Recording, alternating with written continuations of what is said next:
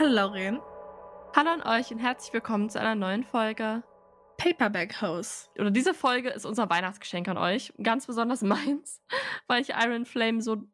Ja, es heißt Iron Flame, ich habe es so oft verwechselt. Weil ich es so ähm, durchgezogen habe für euch. Sonst hätte ich es, glaube ich, nicht so schnell durchgelesen. Innerhalb von, ich weiß nicht, glaube ich, jetzt sechs Tagen oder so. Äh, ja. Mhm, war gut, war, war schön. Lief super.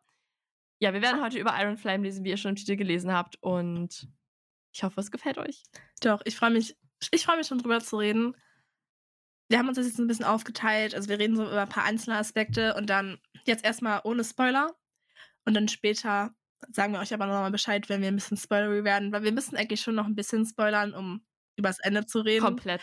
Aber damit Ja. die, die es vielleicht noch nicht gelesen haben, die sind so, hm, lohnt sich den zweiten Teil jetzt doch zu lesen? Ja, doch, wir, wir klären euch ein bisschen auf. Wir klären euch auf. Okay, jetzt mal ganz spoilerfrei. Was ist deine Meinung? Was würdest du jemandem sagen, der Fourth Ring gelesen hat und jetzt sagt so, ja, bin mir nicht sicher, ob ich ähm, Iron Flame auch lesen soll? Ich würde sagen, lies es. Weil, ich mache mal eine kurze Begründung. Weil ich finde, Fourth Wing ist eine Romantasy, also eine Romance-Fantasy. Und Iron Flame ist auch. Also, es bringt halt dieses Thema weiter. Also, es ist, ähm, es ist jetzt nicht, es ist nicht High Fantasy. Es soll dich entertainen. Es soll gut sein. Ich finde, der Aspekt von Romance, der Aspekt von Fantasy ist hier gut mit eingebaut. Und ich finde, der Schreibstil ist, ist, ich hatte Spaß dabei, es zu lesen. Also, ich habe es gelesen und ich hatte Spaß. Und klar, also wir kommen jetzt nachher nochmal auf ein paar Kritikpunkte. Ich würde auch mal sagen, so ein paar Kritikpunkte können wir auch noch in der spoilerfreien Version sagen. Aber grundsätzlich würde ich sagen, es ist, es hat Spaß gemacht, das zu lesen. Ich hatte Spaß. Ich würde es ich würd's empfehlen. Also, so- solange man jetzt nicht so mit so hohen Erwartungen rangeht, dass man so so, das und das und das ist das nächste Game of Thrones. Obwohl Game of Thrones ja eigentlich auch nicht so gut geplottet wurde, weil es ja immer noch nicht vorbei ist. Let's be honest, guys. Aber ich, ich hatte Spaß dabei, es zu lesen. Ich würde es empfehlen. Wenn man Spaß bei For sorry, wenn man Spaß bei Fourth Wing hatte, dann werdet ihr auch Spaß bei Iron Flame haben. Ja, das würde ich auch sagen. Also ich finde schon, dass man das Sequel auf jeden Fall lesen sollte, weil es auch gut ist als Sequel. Als zweiter Teil passt es einfach. Es ist auf einem ähm, ähnlichen. Das klingt jetzt sehr herabwertend, wie ich das sage, aber so ist es nicht gemeint. Es ist auf einem ähnlichen Niveau geschrieben. Damit meine ich einfach, dass es oft entweder so ist, dass der zweite Teil den ersten übertrifft oder dass der zweite Teil ähm, enttäuscht. Und ich finde, keins von beiden ist jetzt ähm, so der Fall, sondern es ist einfach, läuft auf derselben Läng Wellenlänge weiter. Ich hatte lustigerweise dieselbe Erfahrung mit Fourth Wing wie mit Iron Flame. Und zwar lief die bei Fourth Wing folgendermaßen und genauso bei Iron Flame. Die ersten 300 Seiten war ich schock. Ich war, es war viel besser, als ich gedacht hätte. Ich habe alle meine ähm, Vorurteile über Bord geworfen. Ich war ready, das zu genießen und ich war ähm, ready, mich dem Buch komplett hinzugeben. Und dann gab es so ein paar Aspekte, nicht alle, aber so ein paar, die mir so ab, ich sag mal, 300, 400 Seiten richtig auf den Sack gegangen sind. Das kann ich jetzt auch nicht anders sagen, weil ich es einfach unfassbar nervig fand. Zum Glück waren genau diese Aspekte nur ein relativ geringer Teil der Story. Aber ja, so viel nur zu meiner Reise mit, den, ähm, mit dem ersten und dem zweiten Teil.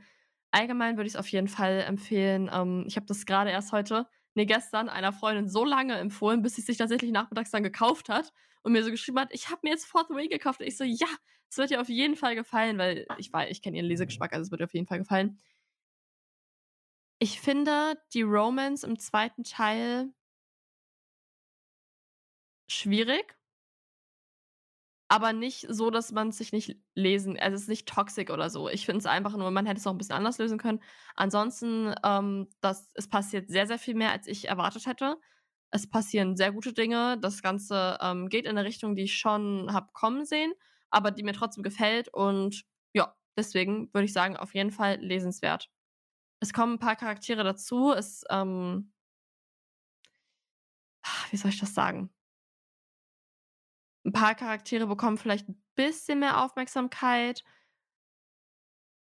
Ja, ich kann es, ich kann noch nicht kritisieren oder noch keine Wünsche äußern für den dritten Teil. Ist schwierig. Ich würde sagen, wir gehen einfach zum Spoiler-Teil über, weil ich habe keinen Bock mehr so in Rätseln zu sprechen. Doch, also bevor wir jetzt zum Spoiler übergehen, grundsätzlich, ich finde, klar, es ist kein perfektes Romantasy-Buch, aber ich fand, der Plot war gut. Also so die Sachen, die passiert Mhm. sind und auch, es gab für mich immer eigentlich genug Spannung. Also am Anfang war es erst mal ein bisschen so, okay, was wird hier jetzt passieren? Weil ich konnte mir echt nicht vorstellen, wie es sich jetzt so, wie es weitergehen würde nach dem ersten Teil. Also ich, weißt du, ich kann mir jetzt nicht vorstellen, dass es so irgendwie rüberkommt. Aber ich finde, der Plot war nicht das Schwache an diesem Buch. Also ich, du, du warst eigentlich, ich war eigentlich immer entertained. Ich fand den Plot eigentlich immer, also den Hauptplot immer interessant und wie Sachen so passiert sind. Plot halt.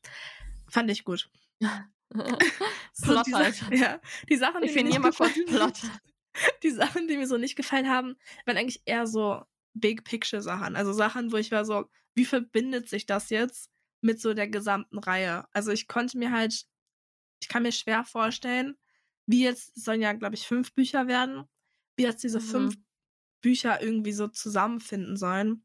Aber das heißt nicht, dass ich nicht mochte, wie der, also wie der zweite Teil, was da abgegangen ist. Ja, ich weiß, was du meinst.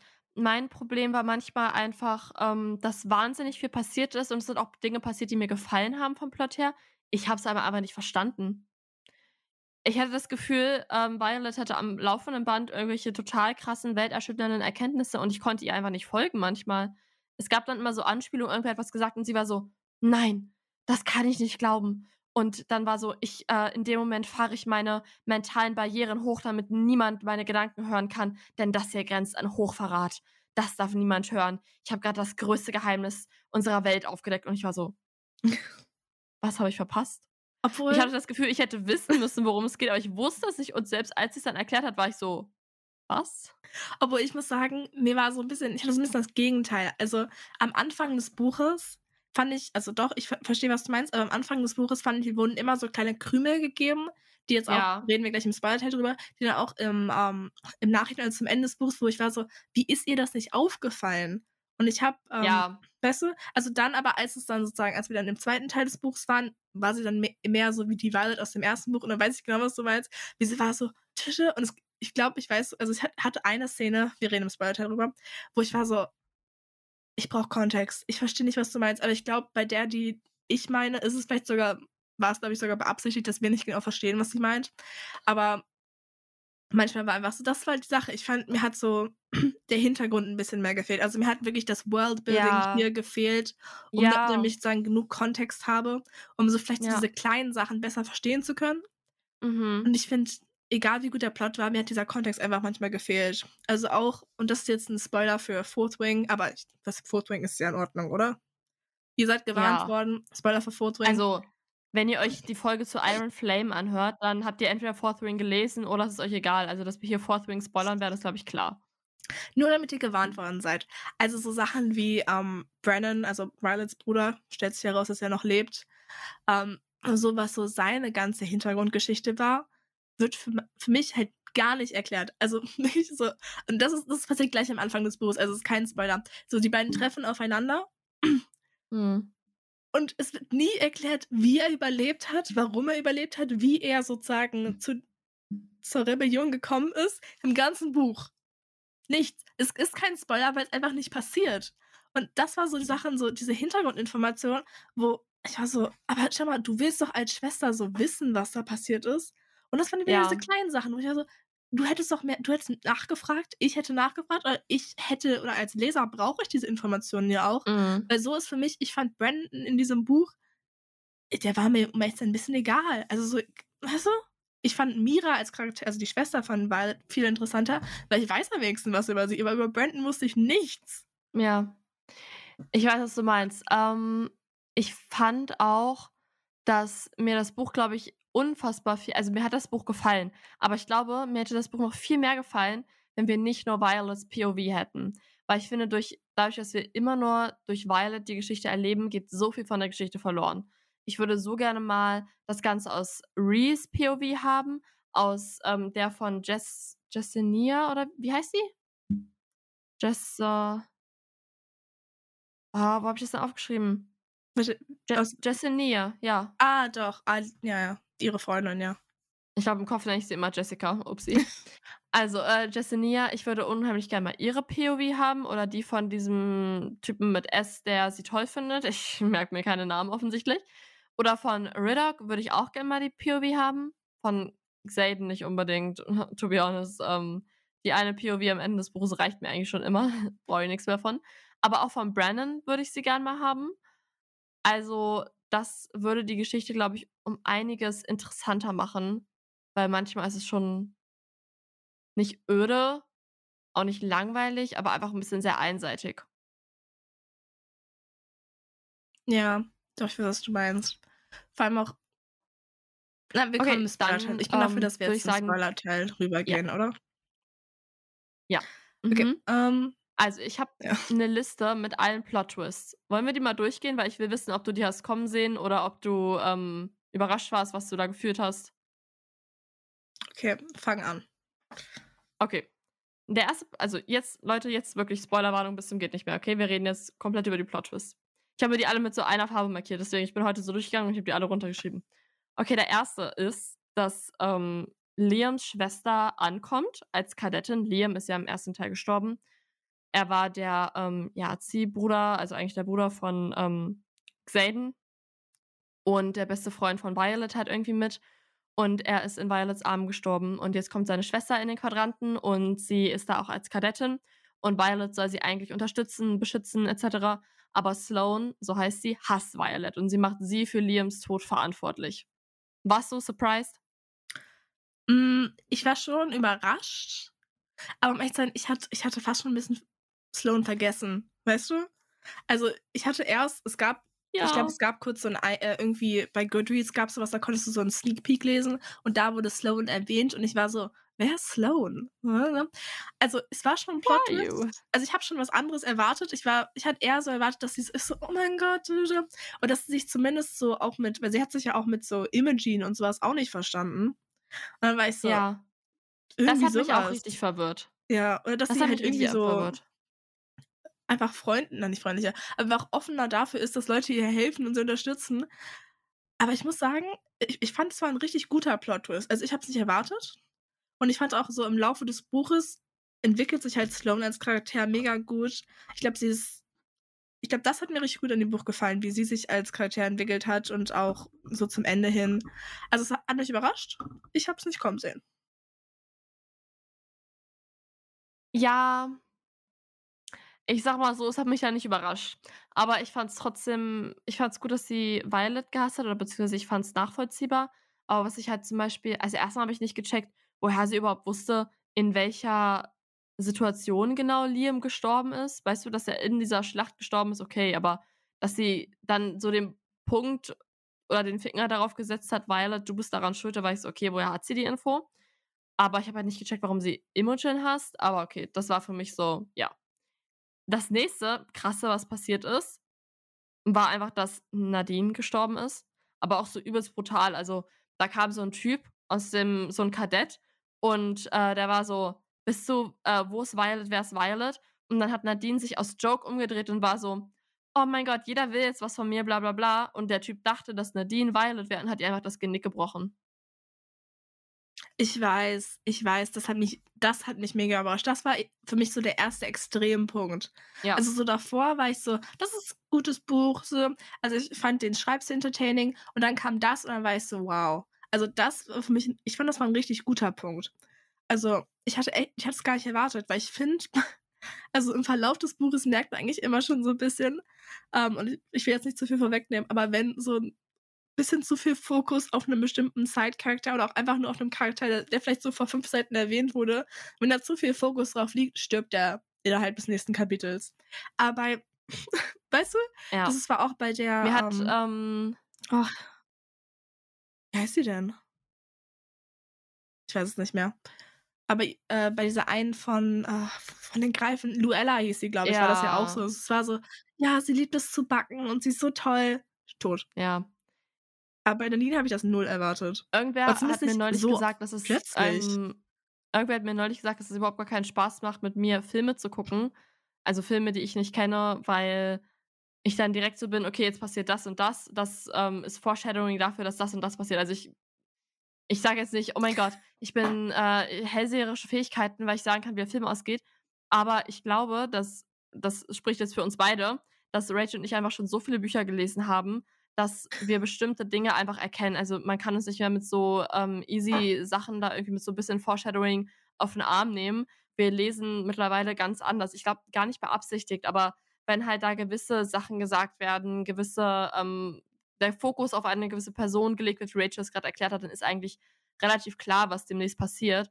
Aber äh, ich fand das witzig, dass das anderen Leuten teilweise auffällt. Ich war so, ja, sorry, dann, dann sage ich es halt nicht mehr, wenn ich weiß, wie es weitergeht oder halt glaube zu wissen, wie es weitergeht. Aber dann dadurch wird es halt auch ein bisschen schwieriger, Bücher neutral zu bewerten. Beziehungsweise neutral kann man sie ja eh nicht bewerten, aber halt zu sagen, das war jetzt ein gutes Buch oder ein schlechtes Buch, weil wir einfach schon so viel gelesen haben und die Erfahrung davon, wie, wie, wie geplottet wird, wie sowas abläuft und, ne? Das fließt da ja mit rein und deswegen Bücher müssen schon äußerst gut geschrieben sein, dass sie uns dahingehend so richtig überraschen. Oder? Mhm. Doch. Obwohl, also ich muss schon sagen, bei Nadine, ich war jetzt nicht überrascht, also ich wäre nicht überrascht gewesen, wenn sie gestorben wäre, aber ich war einfach eher von der Situation überrascht. Weißt ja. du? Also dieses so, bist du und dann zack, und dann hat Violet ihn ja umgebracht. Ja. Also, ich muss sagen, das fand ich war gut. Ja, ja, das fand also, ich auch gut. Also Plot-Twist-mäßig fand ich das ja. sehr gut. Aber ich verstehe, was du meinst. Wir sind, wir haben auch, wenn ich so in letzter Zeit äh, so Bücher lese bin und wenn ich so eine kleine Sache sehe, bin ich so Foreshadowing. Ja, ja, same, same. Okay, das nächste ist nicht so ein richtiger Plot-Twist, aber ich wollte es trotzdem mit reinnehmen, weil ich erstmal habe ich es gar nicht gecheckt, weil ich leider auch überhaupt gar keine Erinnerung an seinen Bruder habe. Also, Eric der Sohn des Königs geht undercover in den Quadranten als Kadett, weil er von den Veneni, also von den bösen, dunklen Zauberern, die außerhalb des Schutzzaubers sind, weiß und etwas dagegen tun will. Und da war ich so, okay, you go, girl. Ich habe richtig erwartet, dass er jetzt eine große Rolle spielt. Das war mein Plot-Twist, weil er hat keine Rolle gespielt in diesem fucking Buch. Er kam gefühlt mhm. noch zweimal danach vor. Und was ich dann halt auch super unsinnig fand, war, er hasst seinen eigenen Vater und ist sich durchaus bewusst darüber, dass der König Scheiße baut und, you know. Das ist übrigens auch so eine Sache. Bei all dem, was in diesem College abging, hat der König da nicht einmal irgendwie ein Auge drauf geworfen, nicht einmal da irgendwie hingeguckt? Aber anyways. Ich fand es ein bisschen unsinnig, dass er einerseits seinen Vater so hasst, aber dann andererseits auch Xaden so hasst, dafür, dass er seinen Bruder umgebracht hat, weil der Bruder war ja auch total der schlimme Mensch. Also das, das fand ich irgendwie ein bisschen unauthentisch, oder? Weil dann wäre ich doch eher so, ich checke, was mein Vater und mein Bruder für schlimme Menschen sind und ähm, bin dann halt auf der Seite der Revolution, weil ich kämpfe für ein besseres, you know, Leben oder whatever. Doch, ich weiß, was du meinst. Also ich fand es zwar so Plot-Twist-mäßig, ich hätte auch mehr erwartet. Also so im ganzen Buch weiß ich, okay, jetzt muss doch irgendwas kommen, aber ich glaube, das war eigentlich eher nur so, in diesem Buch sollte ja nur vorgestellt werden. Und ich habe auch eine Theorie gelesen, dass, und jetzt ich, obwohl ich erzähle die Theorie nachher. Ich erzähle die Theorie ja, nachher. Erzähl sie nachher. Aber ich erzähle sie nachher. Aber was ich, ich weiß, was du meinst. Also, dass er seinen Vater so hasst, aber echt sein, ich glaube, das war einfach eher so, weißt du, wir sehen unsere Geschwister ja anders, als wir unsere Eltern sehen. Ich glaube, ich konnte seinen Hass auf Zayden noch so ein bisschen mehr verstehen, als jetzt ähm, mit seinem Vater, also wenn man es mit dem seinem Vater vergleicht. Aber ich war auch schon ein bisschen so, mm, come on. Uh, aber also ich fand es auch so unnötig, weil Zayden auch so total zurückgeschossen hat. Er war auch so, ja, ich hasse dich auch, wir können nicht zusammen in einem Raum sein, öh, anstatt zu sagen, ähm, ich erkenne an, dass du ein äh, besserer Mensch bist als dein Bruder. Es tut mir leid, dass ich ihn umgebracht habe, aber es ging nicht anders, weil er ein schlimmer Mensch war. Da dachte ich mir so, also das ist jetzt irgendwie lächerlich. Aber ich muss auch generell sagen, und da können wir gleich nochmal zukommen, aber Zayden als Charakter in diesem Buch, also in diesem Buch war ich die ganze Zeit so, ah, also das war, ich glaube, oh, hm. wir reden gleich nochmal drüber. Schwierig. Ja? Wir können ja gleich nochmal über Charaktere an sich reden. Ja. Es war schwierig mit ihm, dieses Buch. Der nächste, das war ein wirklicher Plot-Twist. Jack Barlow wurde irgendwie wieder zusammengeflickt, nachdem Violet ihm einen Berg auf den Kopf äh, geworfen hat, im Prinzip im ersten Teil und lebt jetzt wieder. Er rettet dann Violet, anstatt sie zu töten. Er rettet ihr das Leben, auch in einer gefährlichen Situation. Und äh, ja, was sagst du dazu, dass er wieder da ist? Also es kann sein, dass ich einfach zu viele so Reddit-Threads und sowas gelesen hatte oder auf Instagram oder was auch immer. Also ich war jetzt nicht so überrascht. Also es war schon, es war schon ein berechtigter Plot-Twist. Um echt zu sein, ich fand, es war ein bisschen schwach also ich war so ein bisschen, das ist ein bisschen faul. Weißt du, was ich meine? So, oh mhm. oh mein Gott, er ist doch nicht gestorben, nachdem ein ganzer Berg auf ihn raufgefallen ist. Nein, ja. all die Monate wurde er nur wiederbelebt. Und ich war so, was? Und dann, darf ich schon vom Ende reden? Also, was er dann am Ende macht? Ja. Ja, wir sind ja eh schon im Spoiler. Und dann am Ende stellt sich heraus, dass er die ganze Zeit Venom war und dass er, ähm, ja, und dass er dann sozusagen, er, er ist halt die Person, die, ich glaube, ich glaube, Runenstein oder so hieß das, oder ich weiß nicht mehr, der diesen Runenstein dann zerstört. Ja, schon, aber ich finde, da hätte man genauso gut, ich, ich finde, es wäre viel interessanter gewesen, wenn man vielleicht einen Charakter genommen hätte, der noch eigentlich am Leben sein sollte und dass der dann wirklich Venom ist, weil ich fand bei ähm, Jack oder Jake, ja bei Jack, war es ein bisschen so, okay, wow, was ein Plot-Twist, aber eigentlich, ich, nee, ich, also, es hat mir jetzt nicht so gut gefallen. Ich fand, es war ein bisschen so lazy writing, dass du halt einen Bösewicht aus dem letzten Buch wieder zurück ins Leben mhm. holst. Deswegen, also ich finde, wie, oder zumindest wie sie ihn wieder eingebaut haben, hat mir nicht so gut gefallen. Ja, ich fand halt, wenn, dann hätte ich mir lieber wirklich so eine komplett, komplette Character Development gewünscht, dass er wirklich einfach dann gut wird. Und ähm, warum auch hm. immer. Weil ihn dann halt zum Bösewicht zu machen, war ich so, ja, okay, weil es war ja dann klar, dass irgendwer in, im College ist, der ein Verräter ist, was aber auch irgendwie nie so benannt wurde, sondern nur so ganz kryptisch gesagt wurde. Und da dachte ich mir halt, das war, da hat sie sich zu leicht gemacht. Da hätte sie jemanden nehmen können, wo man wirklich schockiert ist, dass er der Verräter ist. Weißt du? Ja. Hm. Okay, das nächste, was passiert, ist jetzt kein wirklicher Plot-Twist, aber es ist auf jeden Fall ein sehr wichtiger Punkt in der Handlung. Ähm, Violet steht mit ihren Freunden die Tagebücher der ersten sechs Reiter und das sind basically zwei Tagebücher, weil zwei von denen haben Tagebuch geführt und wird dabei erwischt. Also nur sie, ihre Freundin nicht. Und Nolan, also der Heiler oder der Heilmacher, der sie auch in ihrer Kindheit immer heil gemacht hat, immer für sie gesorgt hat, verrät sie halt, indem er ihre Folter durch ähm, Barisch, hieß der, der neue Chef von, vom College, der Violet hasst. Und ähm, genau, Barisch foltert sie jetzt halt, um an die Informationen zu kommen, was in dieser Schlacht passiert ist am Ende vom zweiten Teil, äh, am Ende vom ersten Teil, was sie weiß, was sie über die Revolution weiß, bla bla bla. Das alles wird durch Folter rauskriegen und Nolan ähm, lässt das halt zu, macht sie immer wieder heil, sodass sie halt weiterleben kann, sodass sie wieder weiter gefoltert wird und das ist irgendwie. Wie fandest du diese ganze Folter-Section? Grundsätzlich, grundsätzlich bin ich ja gegen Folter. Kontroverse Opinion, aber ich bin einfach kein Fan davon. Aber ich muss What? sagen, in diesem Buch, ich muss sagen, ich fand's gut. Also ich fand als so Punkt, ich hätte ich es dem Charakter nicht zugetraut. Nolan hätte ich nicht zugetraut. Und ich fand, es war auch so ein gutes Ding, so, oh mein Gott. Ich fand auch dieses Ganze, dass das sozusagen dann der Punkt ist, also wo sie dann von Varish äh, gefoltert wird und dann wird sie ja durch die anderen gerettet und dann, dann ist jetzt sozusagen der Punkt, wo dann das ganze College, also die ganzen Abtrünnigen ja dann zu den Rebellen ziehen und dann ihr eigenes College sozusagen gründen. Mhm. Das fand ich war ein richtig ja. guter Übergang. Also als Plot-Twist und das als fand so Übergang. Ich, auch gut. ich glaube, das war ein mittlerweile, glaube ich, der zweite Part oder so, fand ich das sehr gut. Mhm. Hat mir auch gefallen. Also ich fand, das war ein Plot-Twist. Ja. Ähm, ich will ganz kurz was erzählen, so ein bisschen Bookstagram-Tea mit euch teilen, mit Rachel vor allem, weil du gerade meintest, äh, kontroverse uh. Opinion, aber ich stehe nicht auf Folter. Ähm, ja, well, also es äh, gibt ja dieses Dark Romance-Genre, wo ähm, ja zum Beispiel Very Bad Kings zählt da rein oder auch sowas wie Hunting Adeline und so, was man ja von Bookstagram kennt, also so Romance, die eigentlich eher definitiv in die toxische Richtung geht, wo es sehr viel um ähm, sehr gewaltvollen Sex und sowas geht. Und es ist schon so, dass ähm, Leute, die das lesen, auch Frauen, die das lesen, schon manchmal so ein bisschen schief angeguckt werden von der Community oder man halt auch oft sagt, diese Bücher können auch Schaden anrichten und so. Also das existiert schon, ja. Aber jetzt gab es ähm, einige Dark Romance Leserinnen, die einen Instagram-Post gemacht haben. Und ich nenne jetzt hier keine ähm, Account-Namen oder so, weil ich, ne, ich habe das auch nur so am Rande ein bisschen mitbekommen, aber ich habe genug dazu durchgelesen, dass ich was dazu sagen kann. Und zwar meinten sie in diesem Post, ich glaube, das war sogar eine Einzelne, die das halt stellvertretend für die Community geschrieben hat für die Dark Romance Community und sie meinte halt legit, dass Frauen, die diese Bücher lesen, die Dark Romance lesen, in unserer Gesellschaft, von unserer Gesellschaft ausgeschlossen sind, dass sie von der Gesellschaft verachtet werden und dass ähm, das überhaupt nicht, die Vorurteile stimmen überhaupt nicht. Also, das war, ihr Punkt war so, dass Dark Romance Bücher nichts oder nicht gefährdend sind, dass sie keinen richtigen Einfluss auf einen hätten, weil es ja, wie gesagt, nur Fiction ist und nur Fantasy dass auch Vergewaltigungsfantasien ähm, valid sind, also dass man das ruhig haben kann und dass man dafür nicht geschämt werden darf. dass die auch nichts Böses oder so sind, weil es sind ja auch nur Fantasien. Und was meinte sie noch?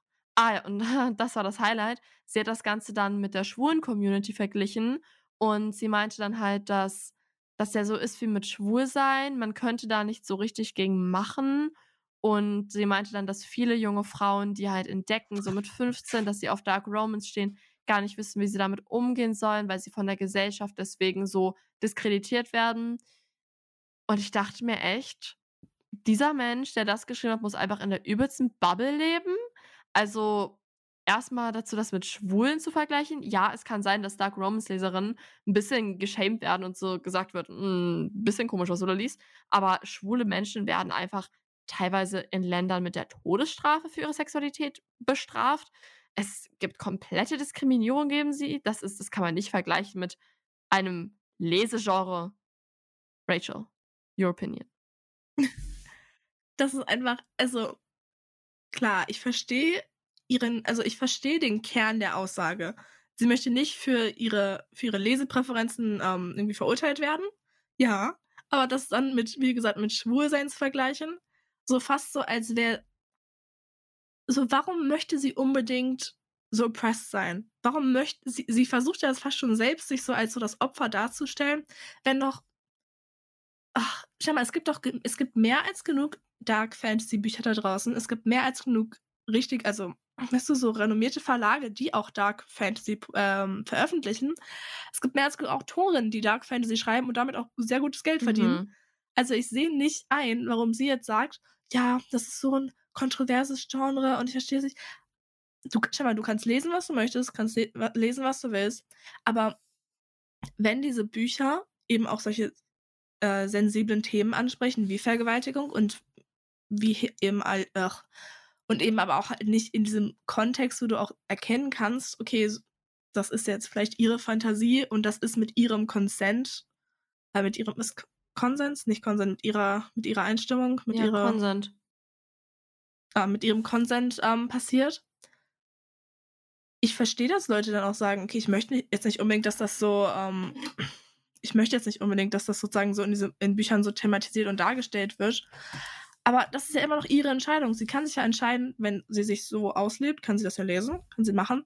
Aber niemand wird dich so verurteilen, weil du Dark Fantasy liest. Also wir haben doch alle so Buchbücher, die wir so ein bisschen, die wir so solche Guilty Pleasures, die wir gerne lesen. Und wenn das für sie halt Dark Fantasy ist, äh, Dark Romantasy, was auch immer, Dark, ja, Dark, Dark Fantasy ist, kann sie das ja machen.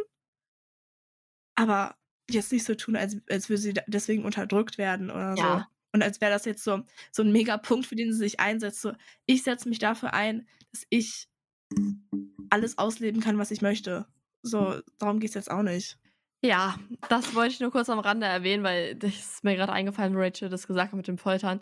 Ganz, ganz merkwürdig. Also wirklich, lest, was ihr wollt, aber es ist nicht von der Hand zu weisen, dass in sehr vielen dieser Bücher sehr toxische romantische Beziehungen sehr romantisiert werden und man da das Ganze mit Vorsicht genießen sollte und nicht ähm, ab einem zu jungen Alter oder ja, ab einem zu jungen Alter konsumieren sollte, weil ich finde, ähm, Sex und Sex mit Gewalt sind zwei verschiedene Dinge.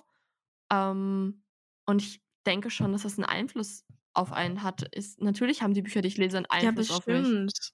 Ja, aber also, wenn du dich sozusagen selbst, wenn du selbst einfach diese Reflexion hast, dass du sagen kannst, ich lese das gerne und macht mir auch Spaß, das zu lesen. Das kannst du ja machen, aber dass du dann sagst, es ist in Ordnung, wenn 15-Jährige das lesen und dann, wenn, schau mal, wenn eine 15-Jährige das liest, dann hat die noch nicht die Möglichkeit, oder okay, ich spreche jetzt von mir selbst als 15-Jährige. Ich würde schon sagen, dass ich wahrscheinlich jetzt relativ mature war. Aber wenn ich das jetzt lesen würde und wenn das alles ist, was ich mhm. lese, dann werde ich davon auch wahrscheinlich, ich, ich, bin keine Expertin, nicht so ein ganz gesundes Bild von Romance bekommen. Ja. Aber wenn das jetzt eine 25-Jährige liest, die halt schon ein bisschen mehr Erfahrung hat und die auch schon weiß, was sie, was sie mag und wie sie sich halt auch selber damit umgehen kann, das ist das komplett anderes. Ja. Also ich ich will jetzt niemandem sagen, du darfst das Buch nicht lesen, weil du Nein. zu jung bist, oder du darfst das nicht Buch lesen, weil du zu, zu, alt, äh, zu alt, weil das jetzt vielleicht nicht das Richtige für dich ist. Aber man darf jetzt nicht sagen, dass das eine gesunde Basis mhm. bildet. Weil ich finde, du brauchst halt einfach, du hast die Idee von Consent und so noch gar nicht richtig im Kopf. Ja, das glaube ich auch. Deswegen, ähm, ja, genau, das Thema nur so am Rande, das fand ich ziemlich schockierend, weil das einfach, finde ich, zeigt, dass die Person, die das geschrieben hat, in einer ziemlichen Bubble lebt und damit natürlich überhaupt nicht alle Dark Romans, die sie über einen Kamm scheren, absolut nicht.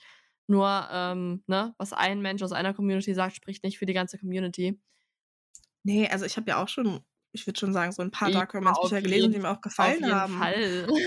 Aber wir wissen ja auch, wir kennen ja auch unseren eigenen Geschmack und wir, ken wir kennen ja auch unsere, ich wollte gerade sagen Grenzen. Aber weißt, wir können das auch Also wir, mit dem echten ja auch Leben vergleichen und sagen, das ist das genau, Buch und ja, das ist das echte Leben und äh, ja. ja. Aber anyways, lass uns zurückkehren zu Violet und ähm, Iron Flame. So, wir waren jetzt bei Xaden zerstört das halbe War College. Die Hälfte der Reiter folgen ihm und Violet nach ähm, Aretia zur Revolution. Okay, dann, wir sind dort und ähm, es geht jetzt darum, dass es ein seltenes Metall oder was auch immer besorgt wird. Und das kriegt man nur von einem einzigen Typen. Irgend so ein reicher Lord da, keine Ahnung. Und der hat eine Tochter. Und diese Tochter heißt Cat. Und Cat? Nein, eine Nichte. Nee, das ist seine Tochter. Nee, das ist seine Das ist seine Nichte. Tochter. Nein, das ist seine Nichte. Ich, nee, Ich bin mir hundertprozentig sicher, dass es seine Nichte google ist. mal. Weil ich habe doch gerade erst das äh, kurz vorm Ende gelesen, wo sie doch meinte, wenn sie stirbt, dann äh, kriegen wir Ärger mit ihm und bla bla bla. Tja, weil das seine Nichte ist. Warte. I'm not sure. Vielleicht Äh, gaslight ich dich auch gerade einfach nur. Anyways, was auch immer sie ist, sie ist die Ex-Verlobte von Xaden. Das ist eigentlich der springende Punkt. Cat ist eine Fliegerin und so werden die genannt, die mit den Greifen unterwegs sind. Und Greife und Drachen sind ja eigentlich irgendwie so Feinde. Warum auch immer. Es hat auch nie irgendwer sich die Mühe gemacht, das zu erklären. Danke an der Stelle. Und Cat ist richtig angepisst von Violet und ähm, manipuliert auch Violets Gefühle. Das ist irgendwie so Cats Fähigkeit.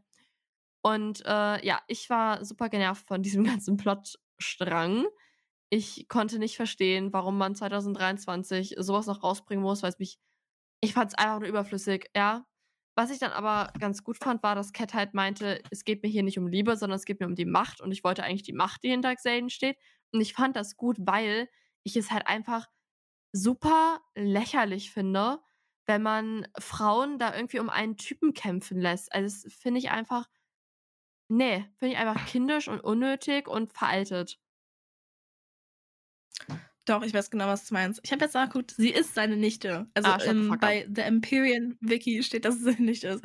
Aber, ähm, äh, aber ich weiß genau, was du meinst. Also als ich diesen, als es dann so kam mit Cash, es wurde ja immer so ein bisschen angeteasert ab und zu, weil irgendwer meinte so Cash und dann war sie Es da. wurde aber auch angeteasert und dann- dann wurde 200 Seiten nicht darüber geredet. Ja, mhm. und dann warst du so, und dann als sie dann kam, war ich so, hä? Aber ich, ich, ich fand es, oh, ich hasse diesen, also bitte, okay, an all die Autoren da draußen, bitte hört auf damit. Also dieses, dass sie so um ihn kämpfen und so. Ja, also als es dann später klar wurde, dass sie eigentlich eher seine Macht wollte, war ich so, Respekt. Okay, also ich, ich mag sie jetzt Ja. auch. Also am Ende des Buches fand ich, war sie auch ein sympathischer Charakter, den ich auch Mhm. mochte. Aber am Anfang war ich so, ist das euer Ernst? So nur wegen dieser, also nur wegen ihm. Und ich finde, es wurde aber auch am Anfang auch so ähm, rübergebracht, als wäre das nur wegen ihm. Ja, Und ich finde, das hätte man so viel besser rüberbringen können. Äh, Es, es war einfach wieder so, einfach so dieser Zickenkrieg. Ja. So der Zickenkrieg um einen Jungen. Und das Und ist dann- einfach frauenfeindlich für mich. Das ist einfach misogyn und das verstehen so viele nicht, weil Frauenfeindlichkeit geht nicht nur von Männern aus, die Frauen unterdrücken, sondern das ist auch das, wie wir Frauen uns gegenseitig runtermachen, uns einfach komplett bloßstellen teilweise vor anderen. Genauso wie es hier passiert ist in diesem Zickenkrieg. Anders kann man es nicht nennen. Und ich finde, allein dieses Zickenkrieg ist schon wieder so ein misogynes Wort. Ich will das gar nicht dafür verwenden, aber es ist genau das. Cat ähm, stellt Violet dann irgendwie bloß, indem sie sagt so, ja, mich hat er zuerst ähm, mit den Fingern befriedigt und äh, ich hatte auch Sex mit ihm und das war der bessere Sex. Und ich war so, Alter, Genau, deswegen. es wird ja Überhaupt nicht, mal so nicht. auf, auf die Macht hingewiesen. Also, ja, es wird wirklich, wenn es wirklich nur um Macht ge äh, Ja. äh, ginge, dann wäre das ja eine andere Szene gewesen. Dann wäre es ja anders abgelaufen. Aber nein, sie hat wirklich halt auf ihr Sexualleben verwiesen, darauf und das verwiesen. Und das weißt du, das muss doch nicht sein. Ja. So unter der Gürtellinie, das fand Mhm. ich so daneben, weil das ist echt was, was ich in dem Buch von 2023 nicht mehr lesen möchte. Das rei mir reicht's einfach mit diesen Themen, wirklich. Also, da ziehe ich die Linie, wenn sich Frauen in Büchern so anfeinden. Das finde ich so lächerlich. Und ich bin jetzt nicht dafür, dass alle Frauen in allen Büchern beste Freundinnen sind. Das geht ja gar nicht, ja. Ich kann auch nicht mit jeder Frau auf dieser Welt beste Freundin sein.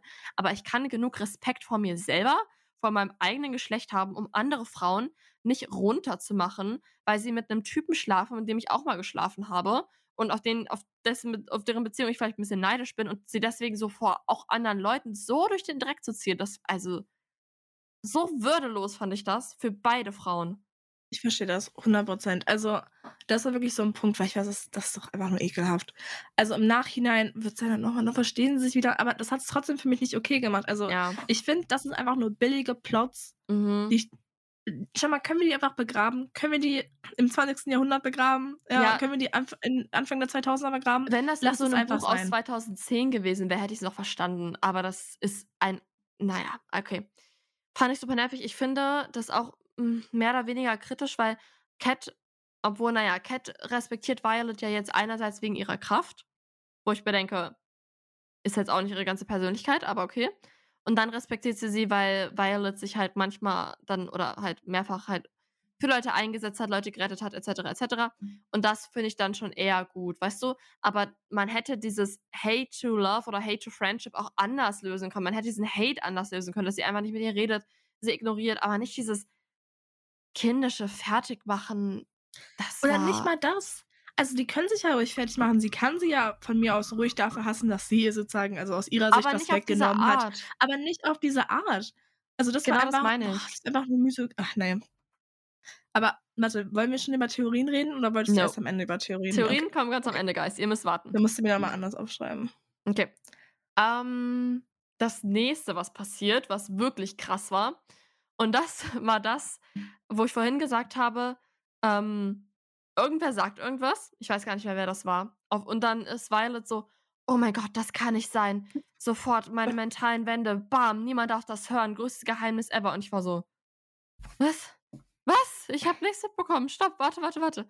Und basically, was passiert ist, Xaden besitzt eine zweite Siegelkraft. Mhm. Er kann mehr oder weniger Gedanken lesen, also er kann nicht direkt den Gedanken lesen, aber er liest die Intention von Personen. Und das weiß niemand außer sein Drache, Segale, weil man ihn sonst umgebracht hätte, weil Gedankenleser werden ja immer umgebracht, weil sie zu gefährlich sind. Hast du das kommen sehen? Also, dass er eine zweite Kraft hat. Und da muss ich was zu sagen. Ich fand, also am Anfang des Buches war Violet eigentlich immer so, es wurden immer so Hints gedroppt und es wurden immer Sachen gesagt, wo ich war so, warum fällt ihr das nicht auf? Weil das, also die, der Fakt, dass wenn du ähm, sozusagen einen Drachen, also wenn ein Drachen innerhalb einer Familie zweimal ähm, gebondet wird, ich weiß nicht, wie das deutsche Wort war, dass du dann sagen, die Wahrscheinlichkeit höher ist, dass du entweder verrückt wirst oder dass du eine zweite Kraft bekommst, Ja. wurde ja öfters auch bevor diesem, bevor weil das Reddit erwähnt. Und ich fand, Stimmt. ich glaube, im ersten Band wurde das sogar auch schon mal erwähnt, aber Ja. im zweiten Band ist es mir aufgefallen. Ja. Und ich habe mich schon gefragt, ich so, weil ich glaube, im ersten Band wird, ich weiß es nicht mehr genau, aber ich glaube, im ersten Band wird erwähnt, dass ähm, Sadens Drache seinem, äh, ich glaube, seinem Großonkel gehört hat oder so. Oder Mhm. irgendwie, oder vielleicht seinem, sogar seinem Großvater. Also irgendwie sowas wurde erwähnt. Und deswegen war ich schon so, ah, diese Familienverbindung ist schon da. Und obwohl wir nicht, also ich glaube, im Endeffekt ist es ja eigentlich, dass sein Großvater und sein Drache gebondet waren und nicht sein Großonkel, aber ich hatte schon die Verbindung schon immer im Kopf. Also ich war die ganze Zeit so, warum fällt dir das nicht auf? So, es, es wurde doch schon bestimmt zwei, dreimal gesagt. Das waren so diese Sachen, wo ich war so, okay, come on. Aber weißt du, um ehrlich zu sein, was ich sogar dachte? Ich dachte, ich habe gar nicht an diese zweite Kraft gedacht. Ich dachte, dass der Plot-Twist jetzt ist, dass Zayden so verrückt wird. Ja. Deswegen, das, dachte ich, das dachte ich wäre der Plot-Twist. Aber ich habe gelesen, ähm, in einem Interview mit der Autorin, also Rebecca Javas, dass ich, also gleich nachdem ich das Buch beendet habe, war ich so, ich brauche Interviews, ich brauche Hin äh, Hintergrundinformationen. Und sie meinte halt, dass der Grund, warum Violet im ersten, also in der ersten Hälfte des Buches und auch so ein bisschen noch in der Mitte und am Ende, noch so ein bisschen nicht mehr so, ach, wie heißt das so? So fuchsig ist das falsche Wort. Aber so diese Sachen, die uns halt auffallen, dass die ihr nicht auffallen, ist halt, das war ihre Begründung so, weil halt ihr ganzes Weltbild komplett verändert wurde. Also sie hat Mhm. ja vorher an dieses Ganze mit ähm, an die Drachen und an das Königreich und sowas geglaubt. Und im Mhm. zweiten Teil wird ja alles, also alles, was sie dachte, was sozusagen richtig ist, Und es kommt ja auch vor, als sie dann in ähm, Geschichte, also sie haben ja dann Geschichtsunterricht in dieser neuen Akademie und als sie dann keine Ahnung hat, was da abgeht, dass sie da halt, also dass ihr das so den Boden unter den Füßen weggerissen wurde, dass sie so Sa Sachen gar nicht mitbekommen konnte, weil sie mhm. einfach so mhm. durch den Wind war. Und das finde ich ist eigentlich eine ganz gute Erklärung dafür, wie es so abging. Aber wirklich, ich dachte erst, jetzt ist der Plot-Twist, dass J äh, Jaden, dass Zayden einfach crazy wird.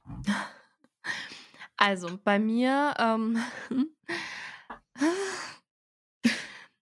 Also sie hat das ja dann gecheckt, ohne dass ich es gecheckt habe. Und dann kam das Gespräch mit Xaden. Und ich komme später noch auf Xaden und Violet zu sprechen, weil ich habe viel dazu zu sagen. Aber dieses Gespräch hat mich an ein anderes Gespräch erinnert, was wir alle gut kennen. Und zwar das zwischen Edward und Bella in Twilight, als Bella herausfindet, dass er ein Vampir ist. weil sie ist so, ich weiß etwas. Und er ist so, was weißt du? Und sie ist so, du hast ähm, kalte Haut und du bist unnatürlich schnell und unnatürlich stark. Und er so, sag es. Ich will's aus deinem Mund hören. Und sie so, oh, oh, du bist ein Vampir. So, ja. Und dann, you know. Es war eins zu eins dasselbe. Es kann mir niemand sagen, dass Rebecca sich das nicht komplett abgekupfert hat, weil dieses Gespräch war literally, sie war so, ähm, ich weiß etwas. Sag mir alles über deine zweite Siegelkraft. Und er ist so, sag, tu es mir doch. Und sie ist so, okay, die Siegelkraft äh, leitet sich aus den ähm, Bedürfnissen der Menschen ab. Und dann ist sie so, okay, du willst alle Geheimnisse wissen, du willst das, bla bla bla. Und dann, das Beste war noch, dass kurz bevor sie es dann gesagt hat, seine Siegelkraft, meinte sie noch so, hat sie irgendwas gedacht? Und dann war er so, das würde ich niemals tun. Und dann meinte sie, oh, ich wusste gar nicht, dass ich das laut gesagt habe. Und ich war so, Girl, mach deine scheiß Augen auf! Und ich dann weiß! war er so, rate, frag, dann, ach, dann war das wieder dieses Ding, stell die richtigen Fragen. Violet oder Violence. Und dann war sie so, okay, und du, du musst, ähm, du musst immer alles wissen. Oh mein Gott, das kann nicht sein. Also sag es. Und sie so, du kannst Gedanken lesen. Ah. Uh, ja, also ich glaube wieder, ich wurde durch Reddit ein bisschen hat mich verstört, weil das war, also dass das sozusagen seine zweite Kraft sein könnte, fand ich jetzt nicht so überraschend. Es hat schon Sinn gemacht. Ja, hat Sinn gemacht. Es hat Sinn gemacht. Aber das Ding ist, sie hat diesen Überraschungsmoment komplett zerstört durch dieses Twilight-S-Gespräch, ja, was sie beiden vorgeführt haben. Und ich war schon so, Digga, sag doch bitte einfach, dass es die Gedanken sind. Ich kann es auch nicht mehr langsam. Ja, doch. Okay. Hast okay. du noch einen Plot-Twist? Ähm, naja, das Ende jetzt. Also, ja, das Ende. by the way, ja, wie, sag mal bitte, wie die Bösewichte auf Englisch heißen. Venom. Also V-E-I, nee, V-I, V-E-N-I-N. Ja, auf Deutsch heißen sie Veneni. V-E-N-E-N-I. Du hast es vorhin schon gesagt und ich so, ich werde dich jetzt nicht korrigieren. Nee, weil da gibt es auch nichts zu korrigieren. Ähm, ich könnte höchstens die Übersetzerin korrigieren, weil was ist das? Weil ich muss echt sagen, also die deutsche Namen Übersetzung war an so vielen Stellen komisch. An so vielen Stellen wurde sowas gesagt wie, also es war einfach so eine holzige Sprache. Ähm, was fällt mir denn jetzt ein? Also was wie, ähm, er hat angedacht, dies zu tun. Das passiert halt, wenn Bücher einfach, weil sie so beliebt im Englischen sind, sofort ins Deutsche übersetzt werden müssen. Und hat man eigentlich gar keine richtige Zeit, um es nochmal durchzulesen. Ey, aber ganz ehrlich, diese Übersetzung ist bodenlos. Also an manchen Stellen, es geht echt gar nicht. Okay, also die Veneni oder die Vennen mit Venom finde ich viel schöner, es klingt äh, viel besser. Die Venom marschieren gegen das War College, um die Brutstätte der Drachen zu zerstören, bla bla. Mehr oder weniger uninteressant. Und daraus entsteht dann eine Schlacht. Also basically kommen die Führer vom College zu den Re Rebellen und sind so, ja, helft uns mal. Und Violet ist so, ja, machen wir, weil wir lassen keine Leute sterben. Wir sind besser als ihr, weil wenn wir euch nicht helfen würden, dann wären wir genauso wie ihr, bla bla. Sie gehen dahin, ähm, ja, Jack Barlow tötet dann seinen eigenen Drachen, um Venom zu werden und diesen Obelisken da zu zerstören, der den Schutzzauber hält. Der Obelisk wird zerstört, der Schutzzauber fällt. Übrigens habe ich auch nie gecheckt, wie das funktioniert, also wie diese Schutzzaubermagie da funktioniert. Ähm, sie finden dann heraus, weil sie diese beiden Tagebücher vergleichen, dass der Schutzzauber eigentlich drüben sieben Drachen benötigt und nicht sechs Drachen, wie in dem einen Tagebuch steht. Und dann kam so ein Plot-Twist, das ist jetzt wirklich ein Plot-Twist. Andana ist kein schwarzer Drache. Sie ist eine siebte Drachenrasse, von der die Menschen nichts wussten bisher. Wie hast du reagiert? Ich fand's überraschend. Also ich war echt überrascht. Ähm, ich muss aber sagen, ich habe hab's immer noch nicht ganz verstanden. Also doch, dass sie eine weitere Rasse ist schon, aber dieses Ritual am Ende hat mich Ja. verwirrt. Don't Weil- ask me. Als sie, sie musste ja dann sozusagen diesen anderen schwarzen Drachen, ja, hat sie dann irgendwie so angesprochen und war so, du weißt, äh, Ja. du, du weißt, was wir jetzt tun müssen. Und dann, also soweit ich das jetzt verstanden habe, war es ja sozusagen so, dass weil ihr Drache hatte ja schon den anderen, ich denke jetzt Runenstein, hatte ja schon den anderen Runenstein sozusagen Obelisk. Obelisk. Dann hatte ja schon dem anderen Obelisk seine Macht gegeben. Ja. Und deswegen brauchten sie einen anderen schwarzen Drachen. Und Ja. Andana konnte es nicht sein, Weil sie Weil kein sie ja- schwarzer Drache ist. weil sie kein schwacher, schwarzer Drache ist. mhm. Und deswegen brauchte sie einen anderen schwarzen Drachen. Ja. So habe ich das verstanden. Aber trotzdem, als dann dieser Plot kam, dass Andana gar kein schwarzer Drache ist, sondern eine andere Rasse, war ich so, das ergibt eigentlich Sinn. Warum habe ich das nicht kommen sehen? Also ich fand, das war ein richtig guter Plot-Twist. Ja, ich fand es auch gut. Ich habe es ein bisschen kommen sehen, weil es so immer wieder wurden so Hints gegeben, dass sie so Fähigkeiten hat, die kein anderer hat und dass sie sich so gut tarnen kann und so und ihre Farbe nie ganz klar ist. Deswegen habe ich das so ein bisschen, ich fand es trotzdem gut und ich habe dann auch erst gecheckt, warum sie meint, sie meinte ja dann zu Xaden, ich kann nur entweder das War College hier schützen, den Schutzzauber hochziehen, oder ich kann es bei uns machen in Aretia oder wie auch immer das heißt. Und das habe ich nicht gecheckt und jetzt erst, weil irgendwie anscheinend kann ein Drache nur einmal sein Feuer spenden oder what, er wurde auch nie erklärt, habe ich überhaupt nicht verstanden. Es wurde dann auch nicht erklärt, wer dann die anderen fünf Drachen sind, weil wir haben den schwarzen, wir haben Andana und dann brauchen wir aber noch, weil eigentlich war doch das Ding, die sechs oder sieben mächtigsten Drachen des Planeten, des Kontinents müssen dieses Feuer spenden. Aber da gibt Ja. es auf einmal zwei mächtigste und du kannst einfach wahllos auswählen. Jetzt heute für da nehme ich den mächtigen roten A und für, für das War College nehme ich den mächtigen roten Drachen B. Ich hab's auch nicht, also weiß nicht, ich glaube, es war einfach nur der mächtigste Drache, der gerade da ist. weißt du? Wow. Also, wenn du da bist, dann bist du der mächtigste. So, wenn ich alleine in einem Raum stehe, bin ich auch die mächtigste Person in dem Raum. Ja, also das, das würde ich sagen, ist so ein Plothole, was ja, worüber Ja. sich manche so Also beschweren, weil das fand ich ein bisschen schwach. Ja, weil das fand ich auch schwach, weil, also ich musste nochmal drüber nachdenken und sagen, okay, so und so. Und auch jetzt gerade, als ich nochmal mit dir, also als wir jetzt gerade drüber redet hatten, war ich auch so, ich musste mich ja gerade erst nochmal wieder, wie schon, dass es auch so war. Ich finde, das war wieder so, das war wieder das Problem mit diesem Buch, das Worldbuilding. Also sie Mhm. hat uns nicht genug Kontext gegeben, dass wir Ja. sagen konnten, ah, okay, so und so. Und sie muss es ja nicht genau sagen. Also sie muss ja nicht sagen, wir brauchen sieben Drachen. Tyne ist nicht, heißt er Tyne? Ich glaube Tyne. Weißt du, was sie nicht hätte machen können? In Ordnung. Weißt du? Ach, Es gibt doch so manche Bücher, die, sie hat ja zwischendurch immer diese Zitate da irgendwie, ne, am Anfang von jedem Ja. Kapitel. Finde ich gut, aber was viel besser wäre, und das ähm, ist, glaube ich, im ersten Teil von der Aurora Academy auf jeden Fall so, dass da ähm, zwischen den Kapiteln immer so Informationskapitel sind. Also in, bei Aurora, das Ganze ist ja Science Fiction und da ist das dann immer so von diesem Bordcomputer quasi so eine Datei, die man sich durchlesen kann. Also dass da dann irgendwie Informationen zur Welt und das wäre richtig, richtig gut gewesen, wenn das bei ähm, Iron Flame drin wäre. Weil dann wäre Ja. einfach immer zwischen den Kapiteln so eine Art Schriftrolle oder so, ein Pergament gewesen, wo man dann irgendwie in irgendeiner verschnörkelten Schrift da irgendwie nochmal ein paar Informationen lesen kann. Weil das hätte mir so, so, so viel gebracht in Mhm. diesem Buch, weil ich einfach wirklich manchmal, ich war einfach aufgeschmissen. Ich habe es nicht kapiert. Ja, das ist halt das, ich glaube, das ist halt das Problem, was man damit merkt. Dieses Buch ist sehr ambitionell. Mm, Und ich finde, es wurde nicht wirklich aus der Fantasy-Perspektive geschrieben. Weißt du, was ich meine? So Mhm. eigentlich, also so aus der, äh, nicht aus der Worldbuilding-Perspektive von einem Fantasy-Buch geschrieben, ja. sondern der Fokus liegt halt auf Violence. Auf Violence. Der Fokus, Hallo, Xaden. der Fokus liegt halt auf Violet und auf Zayden. Und auf deren Romance, finde ich. Also der Plot ist klar schon auch wichtig, aber dieses Fantasy-Worldbuilding-Aspekt wurde halt so ein bisschen auf der links liegen gelassen. Ja. Deswegen fehlen immer diese Kontextinformationen. Ich meine, zum Beispiel bei Scythe war das ja auch so. Mhm. Durch diesen Tagebucheinträgen war es, glaube ich. Ja. Und bei äh, Nevernight gab es ja immer diese Fußnoten. Ja. Und das so- ist halt super wichtig, wenn man so eine super bekommen hast. Welt aufbaut, dass man den Leser damit an die Hand nimmt. Ich habe auch das Gefühl, ich weiß nicht, was die Lektorin genau gemacht hat. Vielleicht nix, keine Ahnung. Vielleicht war sie auch einfach zu sehr drin. Ich kann das ja auch verstehen. Also ich vergleiche das jetzt einfach mal mit äh, Chemie, okay?